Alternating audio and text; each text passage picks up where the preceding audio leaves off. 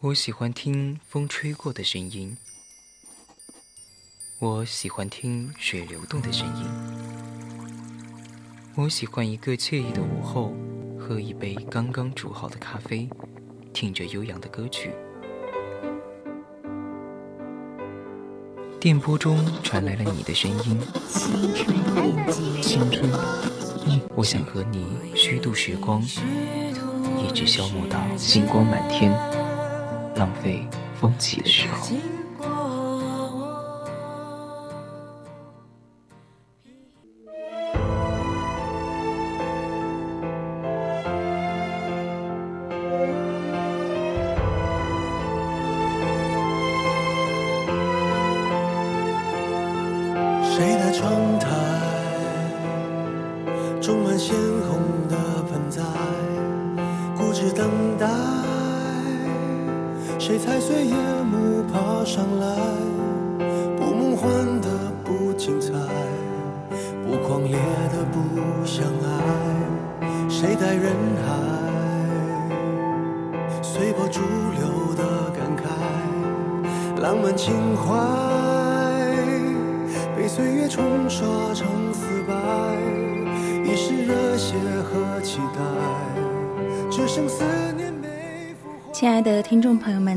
晚上好！您现在正在收听的是为您直播的晚间节目《青春印记》，我是今晚的主播淼淼。大家可以通过我们的荔枝直播平台，在 APP 上与我进行互动。听众朋友们，如果有想要分享的话，也可以编辑你的内容参与到我们的节目中来。在微博 @VOC 广播电台，微信搜索“青春调频”，还可以加入我们的 QQ 听友四群二七五幺三幺二九八，给我们写私信。如果大家有想要听的歌曲想点歌的话，可以联系我们的导播清月和佳薇。待会儿我们会在直播间为大家播放好听的音乐。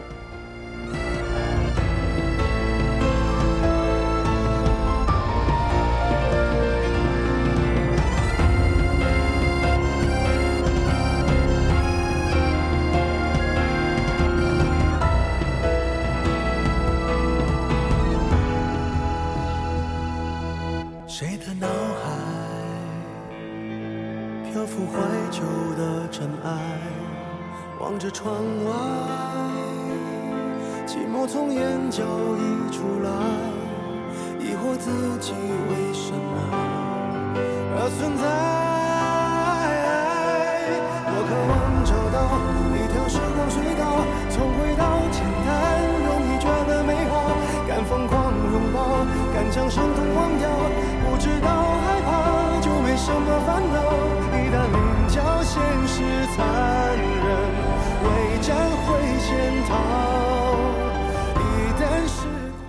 今天呢，也是我隔了很久很久以来，然后嗯，在开学的，其实我们呃三月几号来着就已经开学了，开学已已经两个周了。然后刚开始呢，我因为一些疫情原因嘛，然后就没有过来，所以第一周先让我们的南艺上了，结果他当时还不情不愿的。然后这次我是九号回的学校，八号啊不对，我是五号回的学校。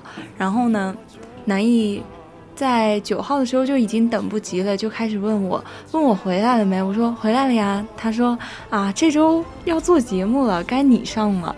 我说啊，我知道呢，但是这周不好意思哦，是，呃，他们上周是考了一个什么教资，对，教师资格证，所以其实是不用做节目的。当时因为三教封笼了嘛，然后呢，他说啊。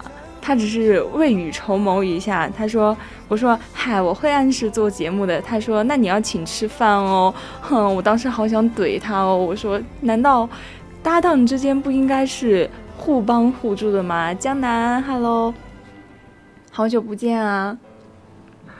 哎呀，怎么办？我社恐了。清月在旁边对着我一直在笑，哎，我也不想笑，哎，可是那个美女她看着我，哎。好久不见，然后呢？哎，对，刚才说到南艺，他还想让我请他吃饭，哼，搭档之间互帮互助。他上周上上上周上了一次节目，难道不应该吗？就是想坑我一顿饭罢了，他能有什么坏心思呢？其实今天呢，然后我来到了好久好久没有来的电台，就我对电台第一印象不是啊好熟悉的感觉，而是这空调怎么又这么冷呀？我真的对电台的空调，他们是太热了吗？我今天还专门穿了个小短裙过来，我说我就害怕电台这边会有点闷热嘛。结果没想到他们空调已经开的度数太低了吧？嗯，确实，再等几个月，小清月就来了。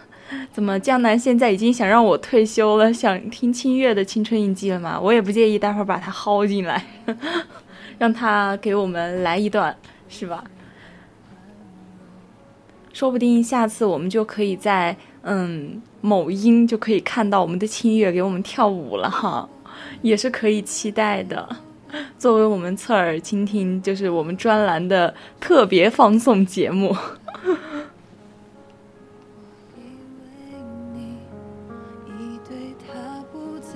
然后今天呢，下午我一直在想，其实我从放假回来，知道我这周要上节目，我就一直在想，我这周节目，嗯，讲什么呢？好像好久不见了。然后突然不知道就是讲什么，然后我还是决定延续以往我青春印记讲的主题，就是一个电影或者还是影视剧嘛。哼，希望我永不退休，怎么？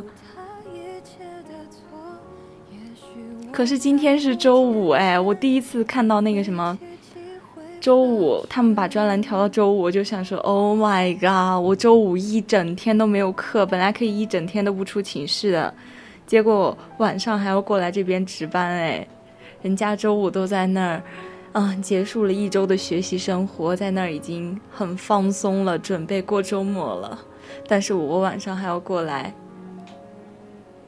对这个主题是我偶然间看到一个那个什么，它是一个其实是一个推荐那个歌单的一个公众号文章，然后我觉得这个主题真的好好，然后我就拿来了。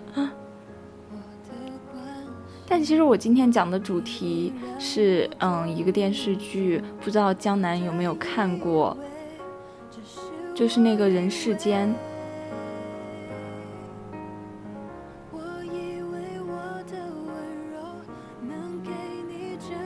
刚开始《人世间》，我是真的不太想去看的，因为我感觉就是那个年代的事儿嘛，然后再加上又是东三省那种，并且我看了好多剧透啊，那些片段，我感觉嗯，好惨啊！我不是太喜欢，特别喜欢看那种悲剧的，嗯，就是写那种比较艰辛的那种，可能。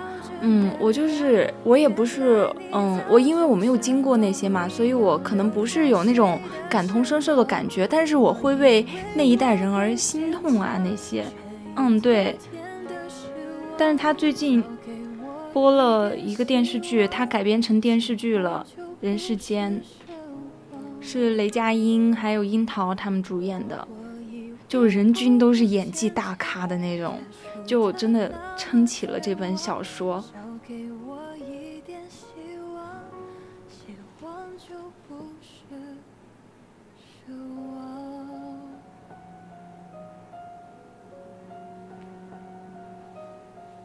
对，那个电视剧还蛮好看的，然后最新大结局。江南有时间的话可以去追一下，就是，嗯，其实我更喜欢就当初父母爱情和金婚嘛，然后金婚因为太小了，然后之后的话我也看过几集，就是看过那些抖音的剪辑啊，那些就是讲一个一对夫妻从刚开始的时候，哎，两人还能就是有在一起的决心，白首不分离的那种誓言，结果到最后。就中间他们发生了太多太多事情，就嗯出轨啊什么的，所以我就更喜欢父母爱情那种。虽然生活中有小小的一点摩擦吧，或者是他们嗯人生中其实也发生了蛮多事的，他们俩经历了很多，但是人家就慢慢的我变成了你，你变成了我，两个人就生活的很好。我喜欢看那种就是中国式喜剧的那种。还是真的不太喜欢，就人世间当时还是不太想去看。他们说那个原著比原著比电视剧更惨一点。我说电视剧都这么惨了。然后嗯，梁晓声的小说我还是对，就是细水长流的。我更喜欢就是，哪怕平平淡淡的也好，就是嗯，我们也不奢求那种特别，非要大富大贵啊，非要嗯过得很成功啊、辉煌啊怎么样的？我觉得平平淡淡就好了。但是人世间那种就是，我真的不太喜欢看那种他们经历了太多太多的痛苦了。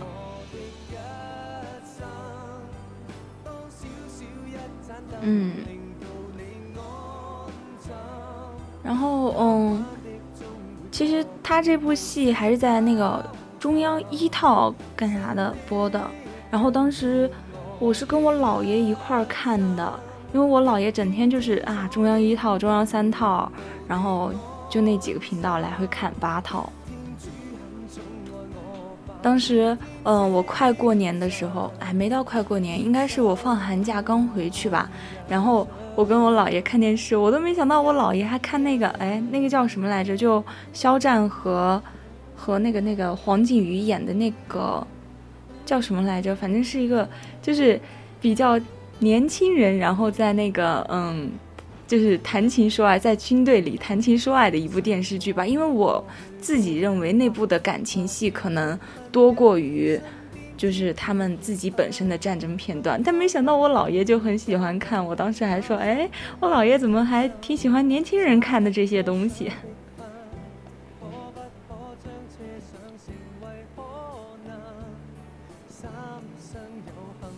就我们刚才所说的人世间的，它是根据小说主编的嘛，它的，呃，改编的，它的作者就是梁晓声，然后他其实他自己也是会每逢更新，他就会准时的守在电视机前，他可能比我们自己都迫切哈，但是我觉得他们这，他既然作为原作者，应该比我们提前更看到这部作品，但是。他对自己的作品拍成电视剧之后改编的，他肯定有更多不一样的看法，跟我们心里面肯定还是不太一样的。他心里面的感受是比我们普通观众更深一层的，就相当于啊自己的那种嗯自己的小孩，然后从纸质的平面的，然后突然被搬到了三 D 的一个一个立体的一个世界，就会更多的一点感触吧。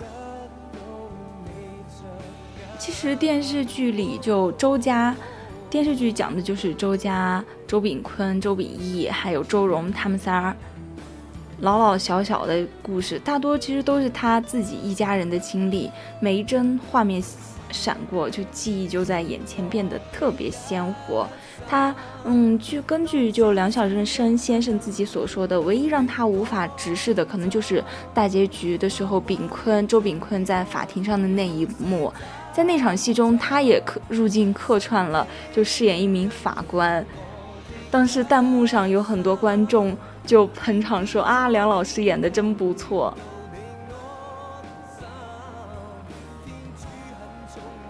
其实，在客串这个角色的时候，梁老师就说自己完全是被绑架了。他是有一次他去剧组探班的时候，刚好第二天要拍这场戏。导演李路对法官的形象很不满意，就闷闷不乐地吃着饺子，眼神瞟到旁边的梁晓声时，突然放了光，说：“哎，要不梁老师试一试？”然后梁老师，一个拿着笔奋斗的作者、文艺工作者，肯定吓了一跳，说：“断人说这绝不考虑。”然后导演点了点头，吞下最后一。一只饺子，起身给了他一份台词后，就转头就走了。临了还特别嘱咐副导演说：“这事儿就这么定了。”虽然我们的梁老师跟文艺工作者跟这一行打交道了二十多年，但是他还是懵了嘛，紧张的一整晚都没有睡到。然后第二天，他被迫被我们的导演架上了法庭，看到周秉昆就是雷佳音饰演的角色，垂头丧气、一脸愁苦的样子。梁晓声瞬间红了眼眶，盯着屏幕的李璐叹了口气：“法官都这么感性了吗？”这场其实只有两句台词的戏，梁晓声拍了整整一天。作为全剧最特别的彩蛋，只要演的别太离谱，其实观众都会被惊喜到嘛。毕竟原作者哎，突然跳到自己的书里面，然后演了一演活了一个真实的角色。但是梁老师非要较真，哎，就很多人评价说他这一辈子真的就是一部人世间，因为只有经历过这么痛苦的事情，才能写出经历过了那些，才能让他的文字变得更有故事、更有说服力嘛。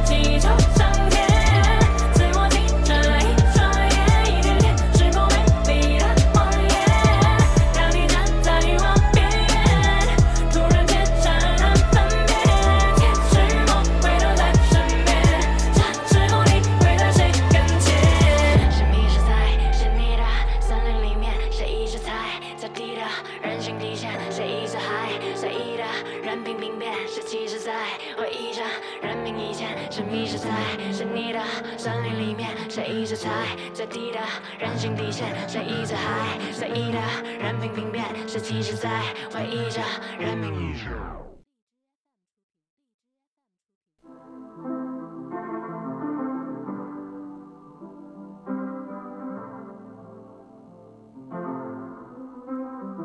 I got my peaches out in Georgia. Oh yeah, shit. I get my weed from California. That's that shit. I took my chick up to the north, yeah. Badass bitch. I get my light right from the source, yeah. Yeah, that's it. And I see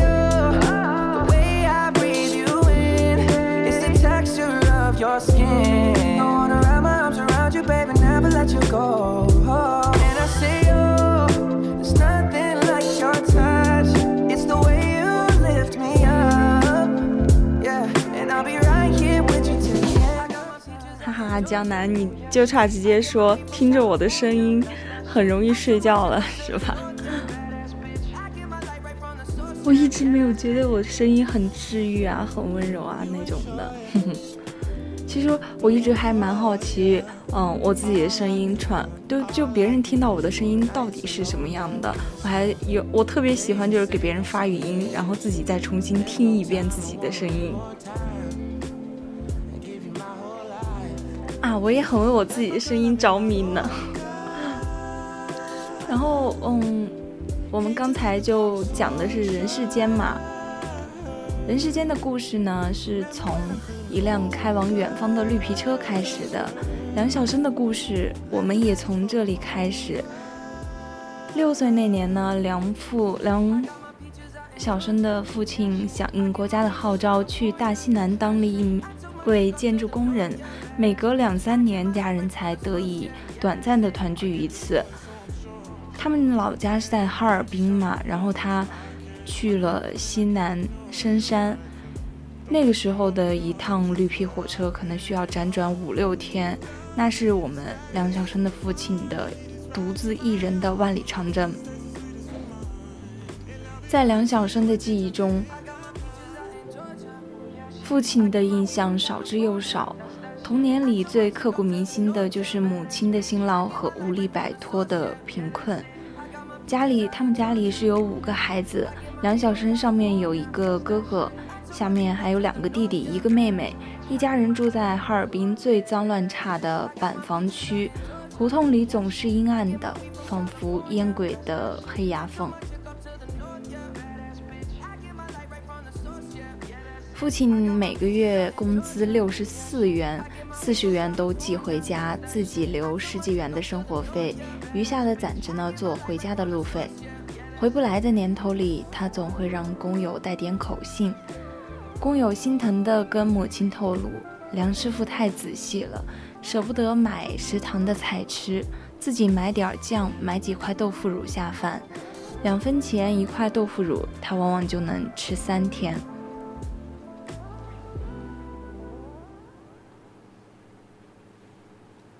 父亲每月寄往家里的钱呢，都是梁晓声自己去拿的，去邮局取。他们那时候是。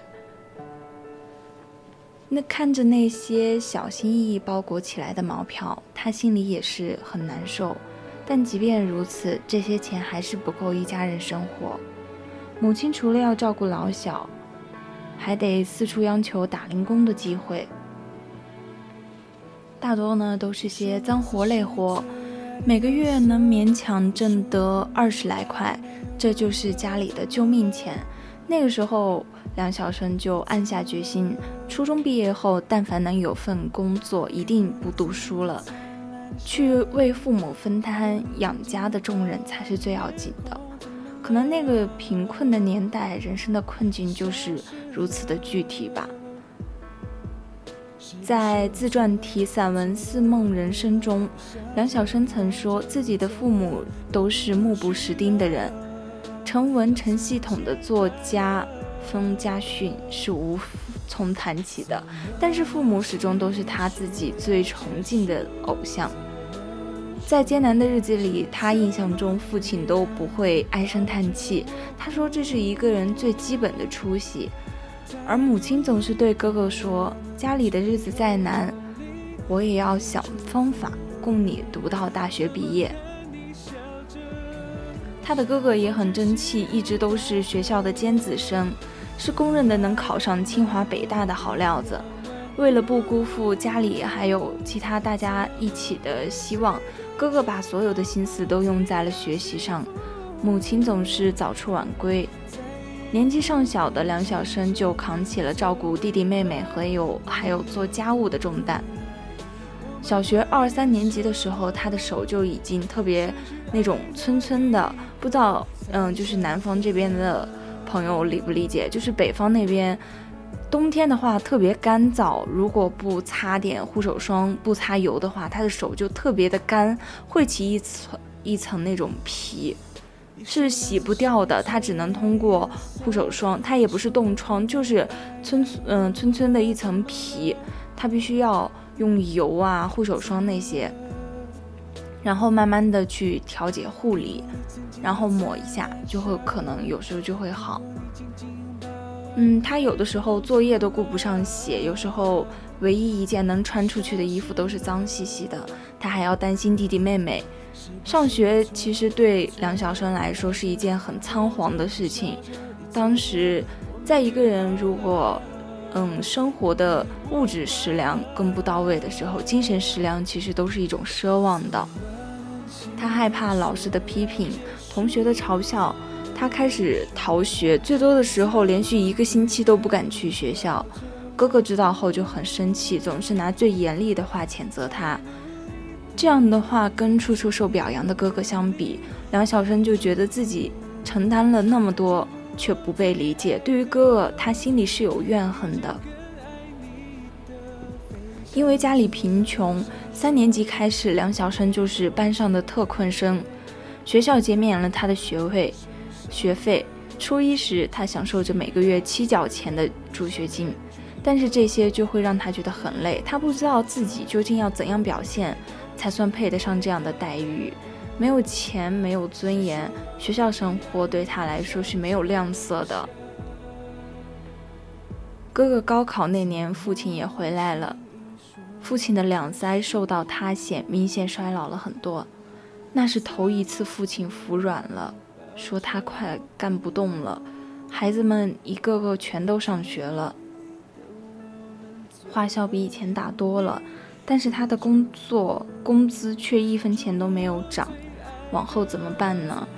其实，当父亲说出这句话的意思的时候，大家都明白了父亲的意思。那天之后，哥哥停止了高考的复习，去菜市场卖菜。有天，他把自己一整天的收入两角几分钱交给母亲，他哭了。梁晓声看着哥哥，他知道这是他未来的必经之路。但哥哥还是圆了自己的大学梦，在放弃了鸡所保送的好大学后，他考上了唐山铁道学院，那是母亲的愿望。他认为，如果哥哥以后成为了铁道工程师，一家人就会住在上漂亮的铁路员工房。一九六二年，哈尔滨的底层人家能出一名大学生，那该多轰动啊！梁晓声发誓自己也要好好学习。那个学期，他几科考下来，平均九十多分，全家人都在盼着过上好日子。但是故事往往好像就是上天在开玩笑一样，在所有事情都在往好的阶段发展的时候，哥哥的学校发来了一张电报，断了家人所有的梦想。梁少先患精神病，近日将由老师护送回家。家里围满了人，大家都在研究精神病跟疯了是不是一个意思。第二天。正在上课的梁晓声被老师喊到了教室，他看到了傻兮兮的哥哥和护送他的两位老师。哥哥已经不认识回家的路了，唯独记得学校。他的哥哥终日喃喃自语，一家人挤在十五平米的破屋子里，晚上挤在同一个炕上，那喋喋不休让全家人脑仁子疼到裂开。后来他们也相继服用起了安眠药。两个月后，精神病院来了几个穿白大褂的男人，把哥哥强行推上了车。梁晓声当时害怕极了，不知道会去哪里，也不知道那里有什么。哥哥被护送回来的那天，梁晓声牵着他往家走。哥哥一路上不停地问：“家里还有人吗？父亲是不是已经饿死在大西北了？母亲是不是疯了？弟弟妹妹们是不是成街头孤儿？”梁晓声泪如泉涌，那一路他绝望的不想活。他只是一个孩子，却已经经历了失嗯特别大的希望之后的一个小失望。他真的可能当时心里应该是非常崩溃的。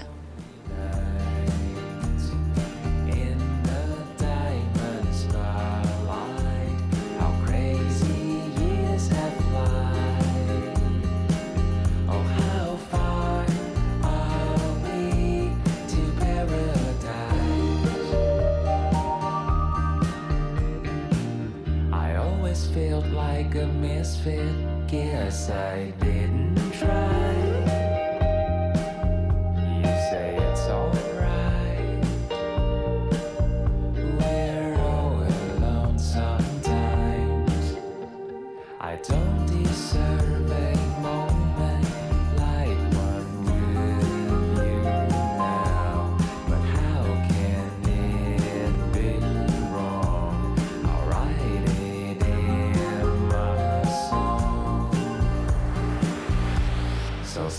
here by my side.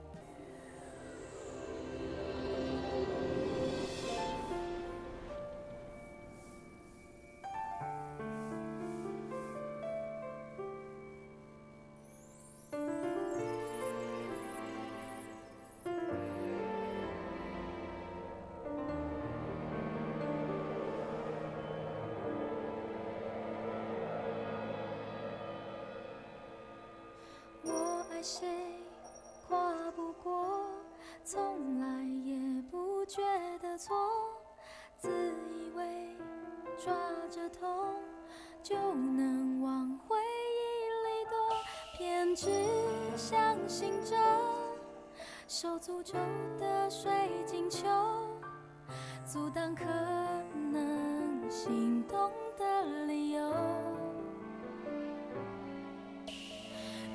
你却靠近了，逼我们视线交错，原地不动。一九六八年，上山下乡的运动开始了。高中刚毕业的梁晓声毫不犹豫的第一批就报报了名，去基层连队抬木头。兵团的条件很差，工作也很艰苦，但每个月能够挣四十多元，拼了命都无怨无悔。哥哥的住院费每个月要八十几元，不吃不喝也当然是不够的。他只能在兵团尽力的表现，能获得些重用总是好的。思来想去，他觉得自己唯一比较拿手的就是写作。受他哥哥的影响，梁晓声中学时代读了不少书，《牛虻》《钢铁是怎么炼成的》，嗯，《红与黑》《红字》，在兵团里，这算是一个顶呱呱的人才了。演讲稿、批判稿，甚至是小伙伴们的检查检讨，他的文笔从来没有让大家失望过。兵团每呃总部每两年呢会举办一次文学创作学习班，优秀的作品会被编辑到集子里。梁晓声的一篇短篇小说《向导》也被收录在内。正是这篇创作改变了他的命运。一九七四年，复旦大学在黑龙江招生，中文系创作专业业总共就两个名额。招生办的老师翻阅了所有的作品后，对这篇《向导》产生了兴趣。在“环保”这个词还没出来的时候，这部作品就表达出了批判滥砍滥伐现象的思想。老师决定要见一位见一见这位叫梁晓声的青年。从佳木斯到哈尔滨，再到黑河，辗转到他们所在的兵团时，已经是第四天上午。此时，梁晓声正在扛大木，团部团部通知他去招待所。眼前那个风尘仆仆的人自称是复旦大学的招生老师，梁晓声并没有觉得有什么惊喜。当时作为一名北方的青年，对南方有什么样的大学是知之甚少，也不太会有感兴趣的。唯一让梁晓声开心的是，这个人竟然跟他谈文学，还挺有水平。他们聊了近一个半小时，梁晓声对当时的文艺现象大放厥词。狠狠地吐槽了一番。老师从包里拿出一本革命文学样板书《牛羊田》，问他看过没有，有什么想法。梁晓声也没有客气，直接来了句：“语录引用的太多，那样的书翻一分钟就应该放下，不是任何意义上的文学作品。”老师愣在原地，临走之前小心嘱咐他：这些话不要再对别人讲了，否则会对你不利。好多年后想起这句话时，梁晓声依然冒冷汗。但凡这位老师有一点点左的思想，在团里留下一句“这个青年的思想有问题”的话，别说复旦大学，以后的日子能不能过都是个问题。后来，这位老师的确去找了团里的领导，当面表达了他的态度。如果复旦大学决定招收该名知青，那么名额不可以被替换。一九七七年后，毕业后的梁晓声被分配到了北京电影制片厂当文学编辑，正式开始了他的文学创作生涯。在一间十一平米的宿舍里，他一住就是十二年，写出了《这是一片神奇的土地》。今夜有暴风雪、雪城、年轮等作品，大多都是知青的题材。梁晓声也成为了知青文学的代表。九十年代之后，人们顺着潮流的方向飞奔，不再沉迷于旧日情怀，知青文学渐渐失去了生存的土壤。很多同时代的作家开始转型，梁晓声也一样，他写起了批判型的文章。无论是纪实的还是虚构的，他的作品呢总是为我们的弱者发声。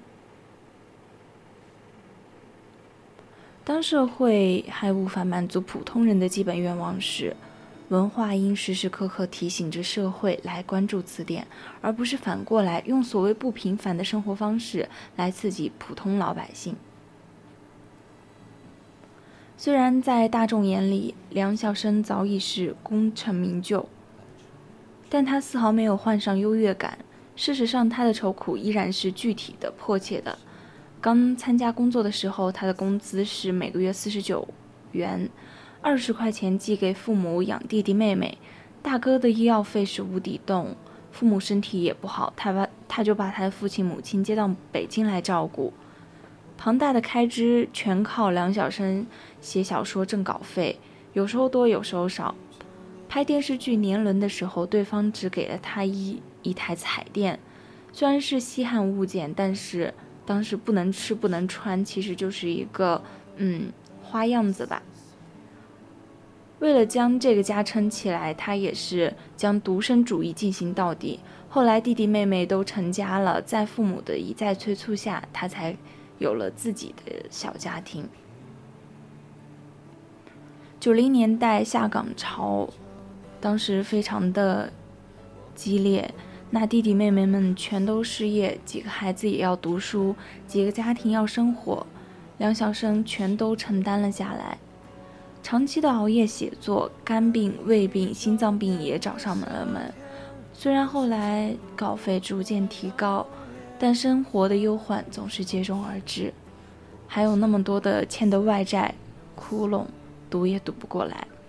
直到今天，梁晓声都保持着最简单的生活。平价朴素的穿着，蔬菜稀饭疙瘩汤就是一日三餐，鲜少有社交。如果用我们现在年轻人的今天的价值观来看的话，这也活得太累了。但是这就是那一代人普遍的担当，它也是传承了那一代人所流传下来的一个朴素的生活习惯，那种对父母的体恤，对兄弟姐妹的关照。对弱者的同情，都是现当下很多年轻人所不能够体会到的。二零一零年的时候，梁晓声打算写一部知青年代的长篇小说。在以往同类型的作品中，作者呢都是书写他们在这场轰轰烈烈的运动中的遭遇。但那些留在城里的年轻人后来怎么样了？他们中的很多人虽然是在体制内。但也勉强就只能求生，做清洁工、当服务员、卖馄饨、炸油条，或者像梁晓声的弟弟那样在酱油厂干体力活。他们是沉默的、孤独的、不被关注的，但是他们不应该被遗忘。当梁晓声说起自己的创作意图的时候，他的朋友连连摇头说：“不要写那么长，最好就写二三十万字，好定价又好销售。你写那么长的小说。”像现在这个快节奏的时代，谁买谁看，但他就是很坚持，说我年纪都这样大了，还想着我这本书应该怎么写，人们到底喜欢看什么，能印多少册，能有多少稿费，那也太悲催了。六十岁那年，梁晓声才开始他马拉松式的写作，每天早上削好一桶铅笔，铺开一沓四百个字的稿纸，低头伏案十几个小时。刚开始，他连标点符号都会清清楚楚标在方格里。渐渐的，他的颈椎病越来越严重，眼睛花了，手不听使唤了，字也没法写到格子里去了。常年的焦虑还让他的头发脱落。写到最后一步的时候，梁晓声被检查出了胃癌，医生建议他做全部切除，防止扩散。从医院回来的途中，他吸了两支烟。决定保守治疗，一定要把小说写完。二零一七年底，小说得以出版，前前后后一共修改了三稿，一百一十五万字。故事的主人公周炳坤是以梁晓声的小弟弟为原型的。在电视剧后期制作时，梁晓声最大的愿望就是他的小弟弟能够看到，但是也没能如愿。去年，他的小弟弟去世了。亲人的离去让一张张老照片成了永远的念想。令梁晓声无比遗憾的是，他们一家人连一张全家福都未曾拍过。到现在闲暇的时候，梁晓声还会去他精神病院看看哥哥。到天气晴朗的时候，他的哥哥有时候会精神正常，他们俩就会在院子里的长椅上坐坐。他曾问哥哥：“你当年为什么非上大学不可？”哥哥说那是一个童话。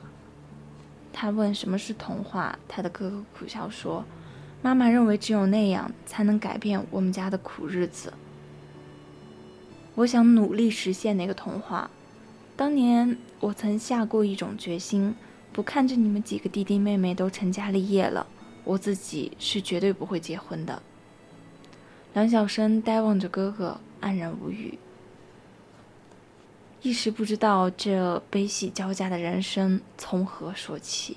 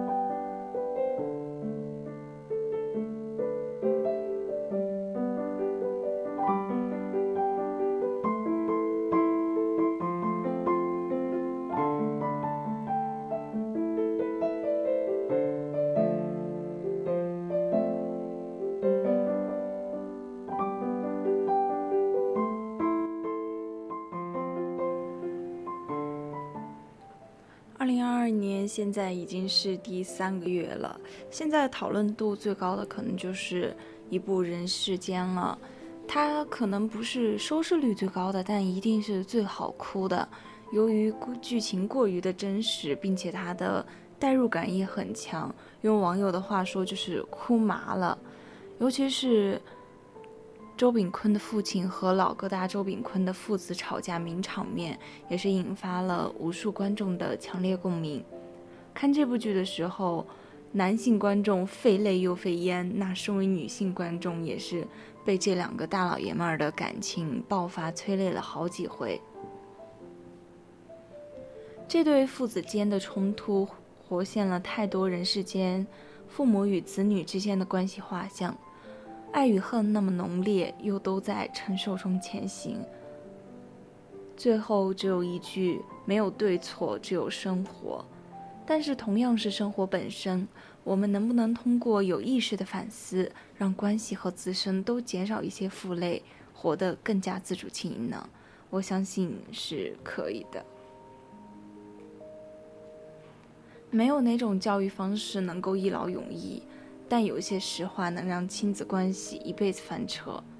平心而论，工人阶级出生的八级工周父为人深明大义，处事洞若观火。身为父亲，总体上是成功的，但是人无完人，他脾气暴躁，犯了很多父母都会犯的错误。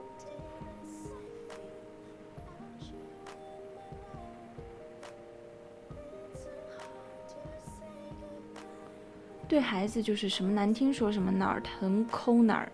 他的小儿子炳坤打小成绩就不好，经常在班里倒数，一直笼罩在哥哥姐姐两个北大优等生的光环阴影下。这一切事实不假。当炳坤哭哑着说：“都是一爹一妈养的，就他没出息，他多难受，你知道吗？”此时父亲没有体谅，反而厉声指责，这难道不是事实吗？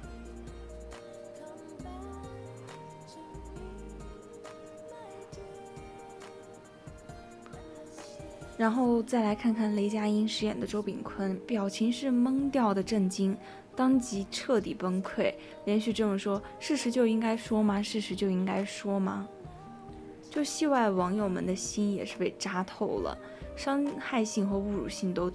很强，一位好朋友就没有追剧，只是看了这个片段就受不了。他跟我说自己从来没有想过这件事情，就算我是不能给父母长脸、没出息的样子，父母就能这样说我吗？他希望所有受到这种委屈的人都能像炳坤一样喊出来，告诉父母不可以这样对待自己的孩子。我们说父爱如山。但是有时候也如山体崩塌，为什么有些实话不能够实说呢？因为这种就是在心理上威胁到了一个孩子安全的存在。每一个孩子在心底都渴望被父母承认，在与兄弟姐妹的竞争中，更多的被看见、被关爱，在社会层面上得到更多的崇拜。否则，我们就会觉得羞耻，有时甚至会感觉到自己是有缺陷的，是不完整的。这本来就是炳坤自卑的痛点。午夜梦回的时候，他可能相信自己不优秀的事实，但可能对此怀疑，毕竟心有不甘。要命的就是父亲的实话，相当于坐实了你就是不如你哥你姐，就是没出息，为他这辈子不可能是一个完整的、完美而给父母带来荣耀的缺陷小孩盖的章。父亲把他看得太死板了。当一个男孩在心理上认为自己被父亲盖棺定论、边缘化了，男性身份认同的部分很难发展，他可能就要保终生去饱受权威之苦。自我的身份认同是对每一个个体都至关重要的。当这个部分越是在亲近的关系中被否定，关系的崩解就越彻底。炳坤的姐姐周蓉。她凡事以自己为中心的个性，也是遭到了很多网友的嫌弃吧。他不顾父母的感受，跑去贵州深山追求爱情，又把很小的女儿月月送回炳坤家寄养。月月长到十四岁，当周荣接回的时候却被拒绝，理由是跟你住我可以把你当室友，但跟我爸一个男的在一起，都不知道说什么。丈夫冯化成忍周荣也是很久了，他放下文化人的清高，到处送礼求情，想弄到住房，一心要把月月接回身边。当他听到他自己的女儿称呼他为一个男的，他父亲的身份被抹杀了，他比任何时候都绝望。这一切都是因为周荣的自私而起。所以夫妻两个大吵一架，互相攻击也直指要害。冯化成指责周荣没有母亲的本能，周荣蔑视冯化成送礼的行为庸俗龌龊。双方极尽所能的去诋毁对方，心理上都受到了重创。对于冯化成父亲的身份、事业的价值认同、男性供养家庭的功能全面被击溃，所以他最后出轨了。崇拜他才华的女青年，并主动提出离婚，这剧情好像看起来很合理。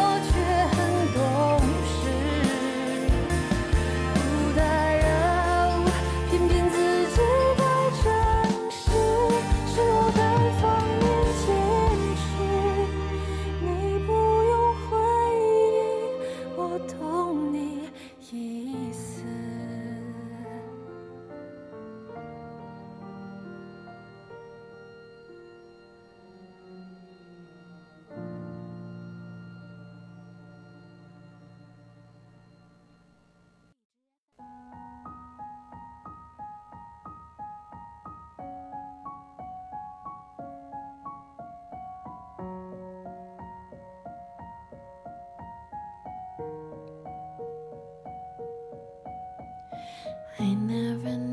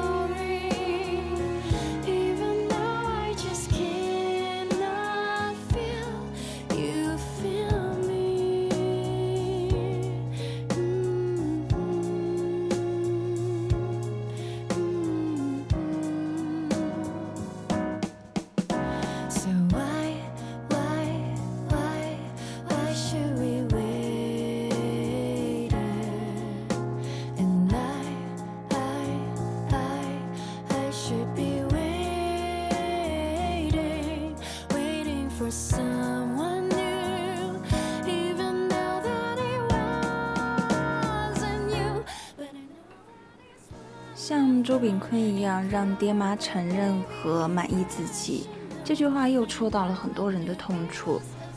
我记得小时候，姥姥经常会念叨一句话：“儿女就是爹妈的十个手指头，生出来不可能一边儿齐，无论咬哪个都疼。”在意识层面上，好像父母在说他们对每个儿女都爱，没有偏心，但实际情况是，儿女是能够清晰地感觉到父母是如何偏心的，但是父母往往不会承认这个事情。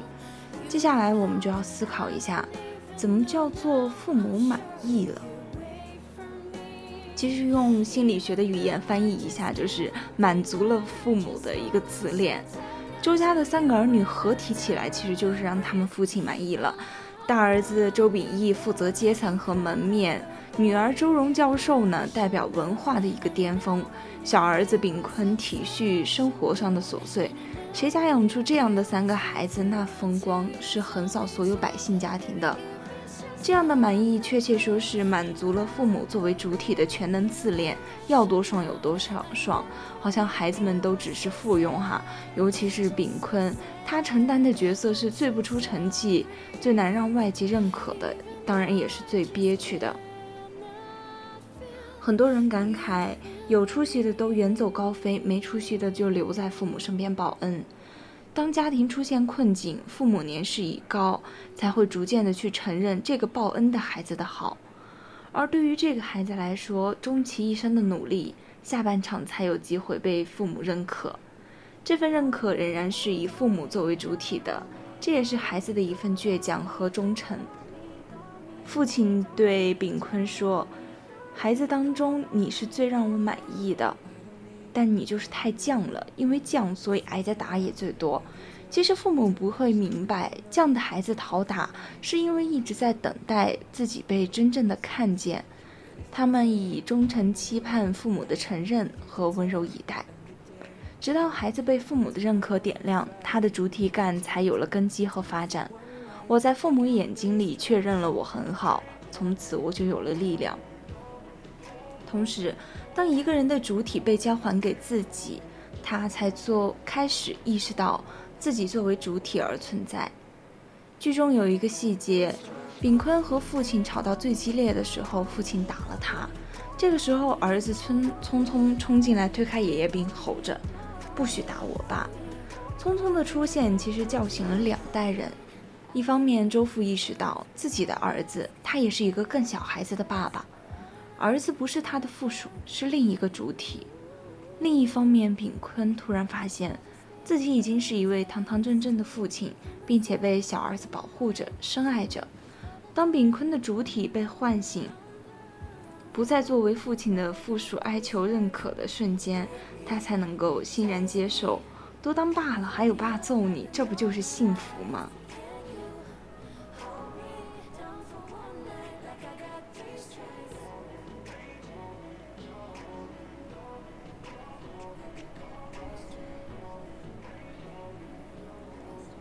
当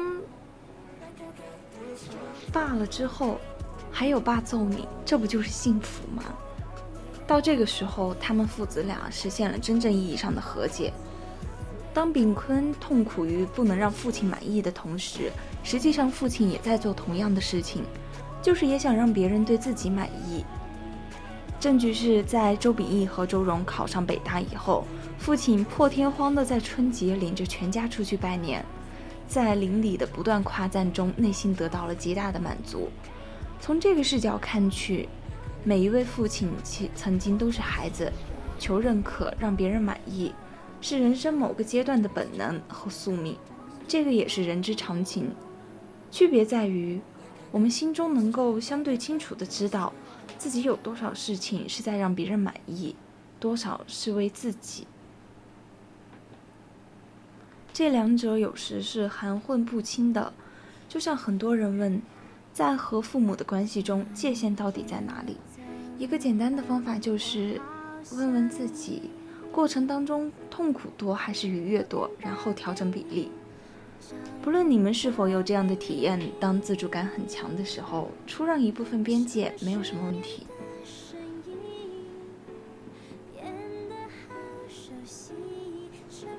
场景，做你的代替，陪我等雨。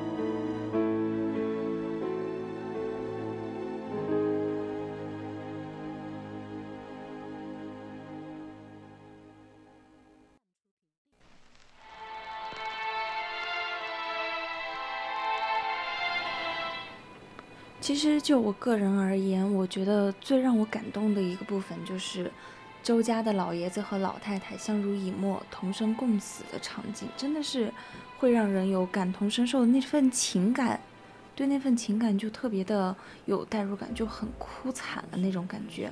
特别是老夫老妻生死离别的生离死别的那一幕，老太太坐在老爷子的旁边，紧紧地攥着爱人的手，静静地离去。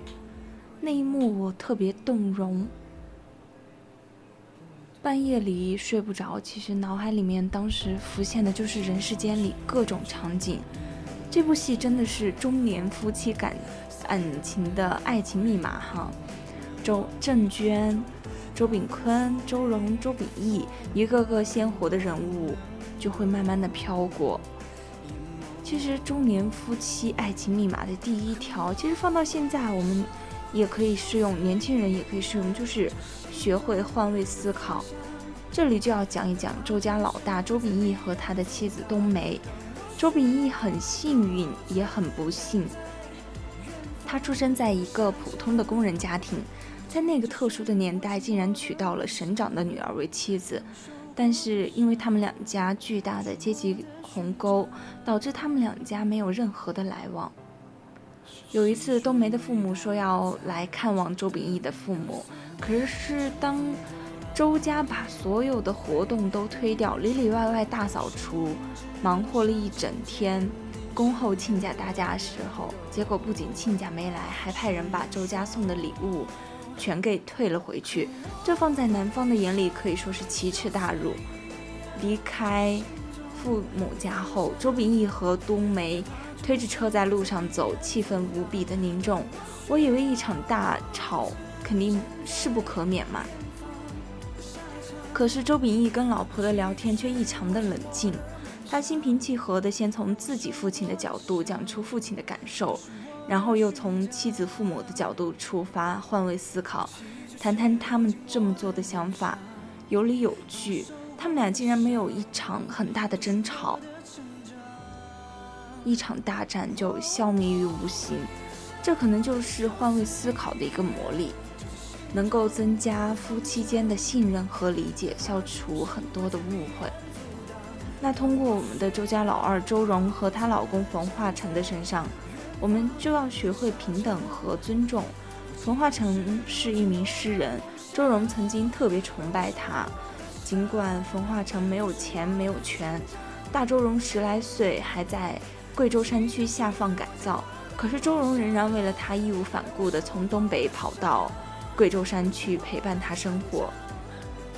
可是当回归城市生活后，面对生计、房子、孩子，还有生活上的鸡毛蒜皮、油盐酱醋，曾经的崇拜也荡然无存。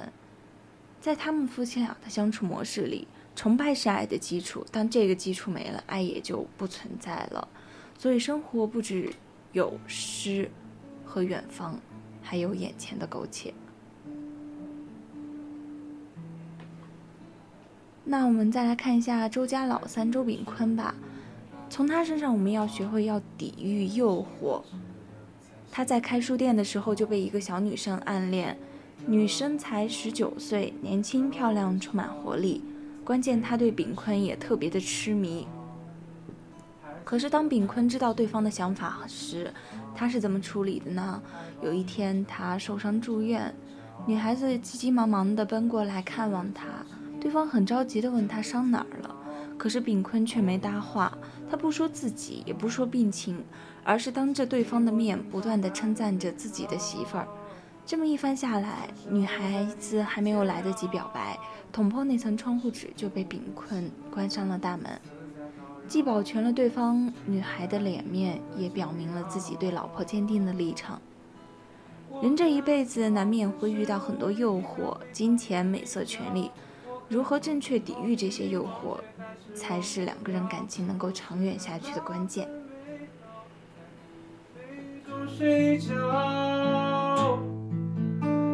我很好，反正一直都是偶尔被需要。我很好，就算再冷，我也只想新外套。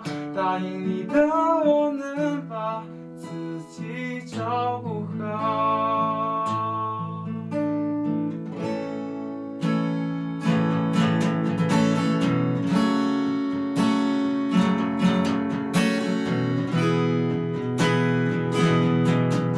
还记得爱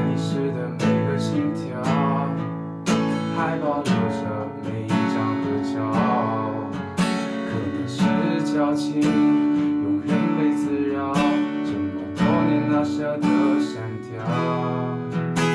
经历过天堂般的美好，又怎舍得在地狱煎熬？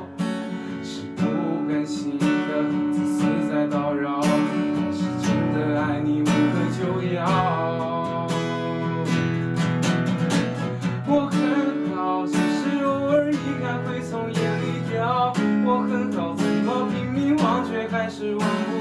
丢失的那份美好，在疲惫中睡着。现在呢，也到了北京时间二十三点二十四分，嗯，很久没有说这句话了，虽然还是很不想这么快就下节目哈，但是我们还是要说再见了，因为我好困啊，真的，我现在眼睛都快睁不开的状态。那祝大家晚安，下期我们周五晚上不见不散哦。